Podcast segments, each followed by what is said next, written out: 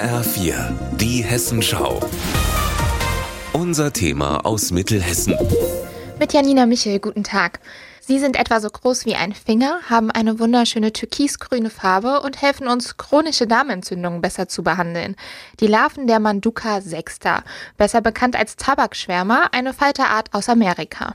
Dort werden die Tiere oft als Schädlinge bekämpft, aber Dr. Anton Windfelder und sein Team vom Fraunhofer Institut in Gießen und der Justus-Liebig-Universität nutzen sie in der Forschung und haben eine neue Form entwickelt, die Entzündungen, die sie untersuchen, darzustellen. Manduka sexta ist ein seit langem etablierter Modell Modellorganismus. Was aber neu ist, dass wir mit der Bildgebung tatsächlich in das Tier reingucken können und eine Entzündung direkt diagnostizieren können. Die Larven werden bei den Versuchen statt Mäusen eingesetzt. Das bringt einige Vorteile. Also die Handhabung der Tiere ist sehr, sehr einfach. Wenn man das mal mit Mäusen vergleicht, da braucht man ein spezielles Training. Es passiert sehr oft, dass die beißen und artgerechte Haltung ist sehr viel komplexer und schwieriger.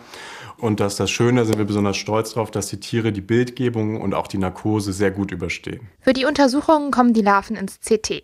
Damit sie da auch wirklich stillhalten, brauchen sie eine Narkose. Wir betäuben die Raupen mit Eis.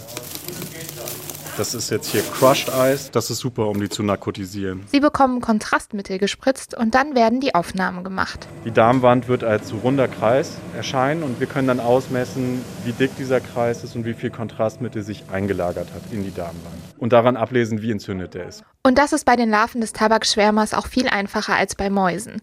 Denn die Larven bestehen quasi nur aus Darm. Komplett ersetzen werden die Raupen die Mäuse aber nicht. Klinische Forschung oder präklinische Forschung an Mäusen ist unabdingbar. Aber wir hoffen, dass durch unsere Methode weniger Versuche an Mäusen gemacht werden müssen. Warum es nicht ganz ohne Tierversuche geht, erklärt Professor Dr. Gabriele Krombach vom Universitätsklinikum Gießen. Für uns ist wichtig, so ein Tiermodell als Brücke zu haben. Wir können wunderbar wissenschaftlich erproben, wie sich Medikamente bei chronisch entzündlichen Darmerkrankungen auswirken.